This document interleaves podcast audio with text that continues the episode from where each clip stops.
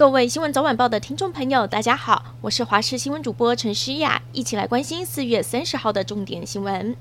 五一连假第一天，国内新增了一万五千零三十三名本土个案，再创新高，比前一天增加了百分之二十五。另外新增十八例中重症，三人死亡。而今天到目前，国内的十二例死亡个案中，有七个人没有完整接种两剂疫苗。陈时中坦言，目前本土疫情还没有到顶点，确诊人数会越来越多。同时宣布，五月一号开始启动确诊者自主回报疫调系统。另外，轻症的居家照护者也可以透过健保快易通 App。及时查询医院的视讯门诊资讯。陈时中也透露，未来必须快筛阳性才可以到医院接受 PCR 裁剪，以降低医疗量能的负担。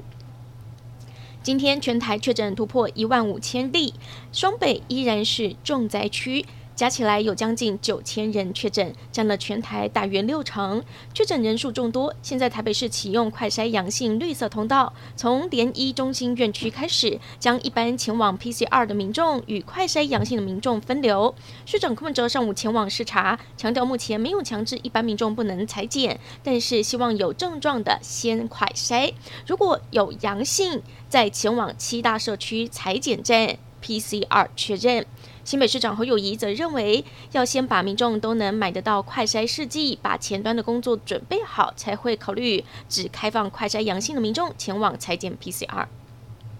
疫情延烧之下，高职生的统测今天登场了。全台有将近八万名的考生上场，这也是全台本土确诊单日破万之后首度登场的全国性大考。截至上午九点，有两百三十四位考生确诊无法应考。针对目前被框列的考生，需要在隔离考场考试的人多达了两千两百二十人，动用了将近七百间隔离考场。居家检疫或是隔离的考生，今年可以应考，但是必须是同住的亲友接送。或者是自行前往考场，不可以搭乘大众交通工具。而确诊的考生之后，则是以外加名额的方式来处理。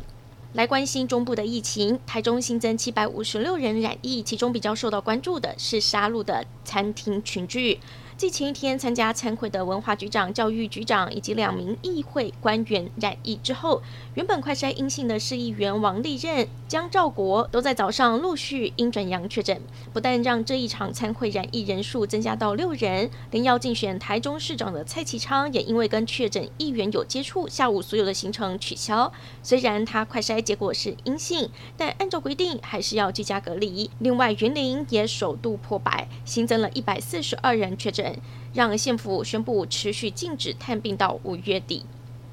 来关心天气，天气不稳定，封面搅局，未来一个星期都有降雨的几率，而且天气从今天开始明显转凉，北台湾低温落在二十度左右，前一天宛如夏天，感受差很大。而中南部也略微降温，但低温还有二十五度。但是明天开始气温下滑更明显，各地的低温都低于二十度，民众连假出游要记得带件外套，以免着凉了。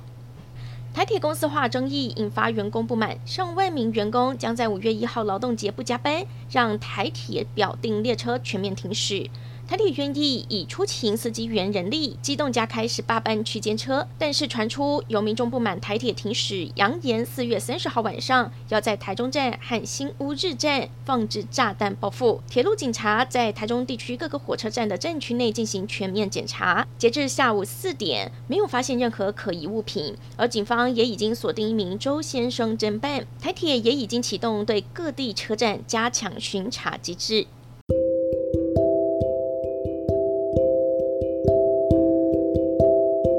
感谢您收听以上的焦点新闻，我们再会。